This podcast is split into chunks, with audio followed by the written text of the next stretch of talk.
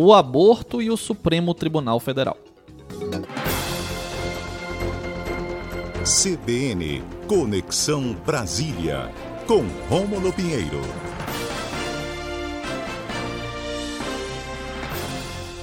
Muito bom dia, Rômulo Pinheiro, tudo bem?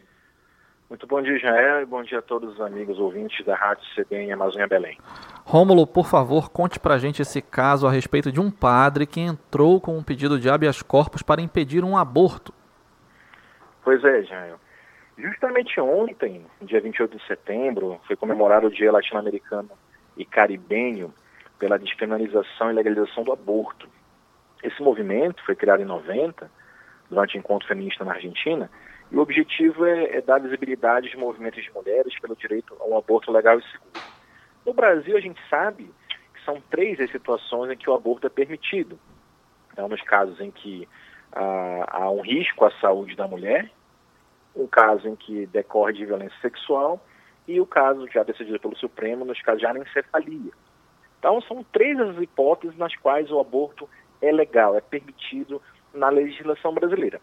E uma dessas situações era o caso de uma jovem que no ano de 2005 foi constatada uma, uma, uma malformação no feto, a síndrome de Body-Stock, e essa síndrome ela não permitiria a vida do feto em nenhuma hipótese, nem, nem mesmo remota, era certeza que o feto não sobreviveria. E além disso, a síndrome ainda poderia colocar em risco a saúde da própria mãe, ou seja, se encaixando em uma das modalidades do aborto legal, que é quando ocorre risco a saúde da gestante. Pois bem, Israel, a, a, a gestante e o marido na época estavam já na clínica, no, no hospital, aliás, já para fazer a intervenção. E na medicação, já tomando a medicação, o padre da cidade de Morrinhos, interior de Goiás, conseguiu um habeas corpus para impedir que houvesse a interrupção da gravidez. E, conseguindo a ordem, a mãe voltou para casa e passou oito dias em um sofrimento extremo, porque eram dores e convulsões decorrente do próximo proximidade do parto até que deu à luz a criança que morreu duas horas depois, que era a previsão que se daria nos casos envolvendo essa situação dela. Pois então que ela buscou a justiça com esse dano terrível acontecido, já que aí era uma questão de aborto legal, e o STJ confirmou essa decisão lá, agora no passado, e apenas ontem, o Supremo, aliás, semana passada, o Supremo Tribunal Federal divulgou a decisão de agosto, em que condenou, confirmou a condenação do STJ para o padre pagar quase 400 mil reais de indenização.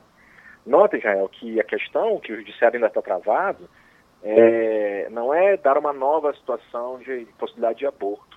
Nesse caso específico, havia previsão legal, ou seja, o aborto é permitido nesse caso específico. E mesmo assim, ainda se nota uma dificuldade em atender às definições legais. A questão moral ainda é muito forte, né, a questão religiosa não é muito forte, e acaba prejudicando aí muitas mulheres que, tendo a possibilidade legal de fazê-lo da maneira correta e segura, não conseguem, em razão dessa visão ainda retrógrada do Poder Judiciário, que a gente aguarda aí uma nova revisão com essa decisão do Supremo Tribunal Federal. É, realmente é lamentável, Rômulo. Sinceramente, quando eu vejo um padre, ou um pastor, um rabino, quem quer que seja, é, envolvendo questões religiosas afetando a saúde de alguém, né, neste caso da, da mãe aí que deu a luz a, a, a esse bebê que a gente já sabia por questões é, científicas conhecidas que a síndrome é, não permitiria a vida dessa criança, é, realmente é inexplicável. E a gente não consegue compreender como é que decisões dessa não são tão fáceis e objetivas de serem tomadas, Romulo.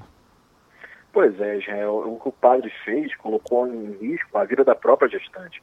A gestante poderia morrer nesse, nesse, durante esses oito dias que ela ficou sozinha com o seu marido sem amparo médico.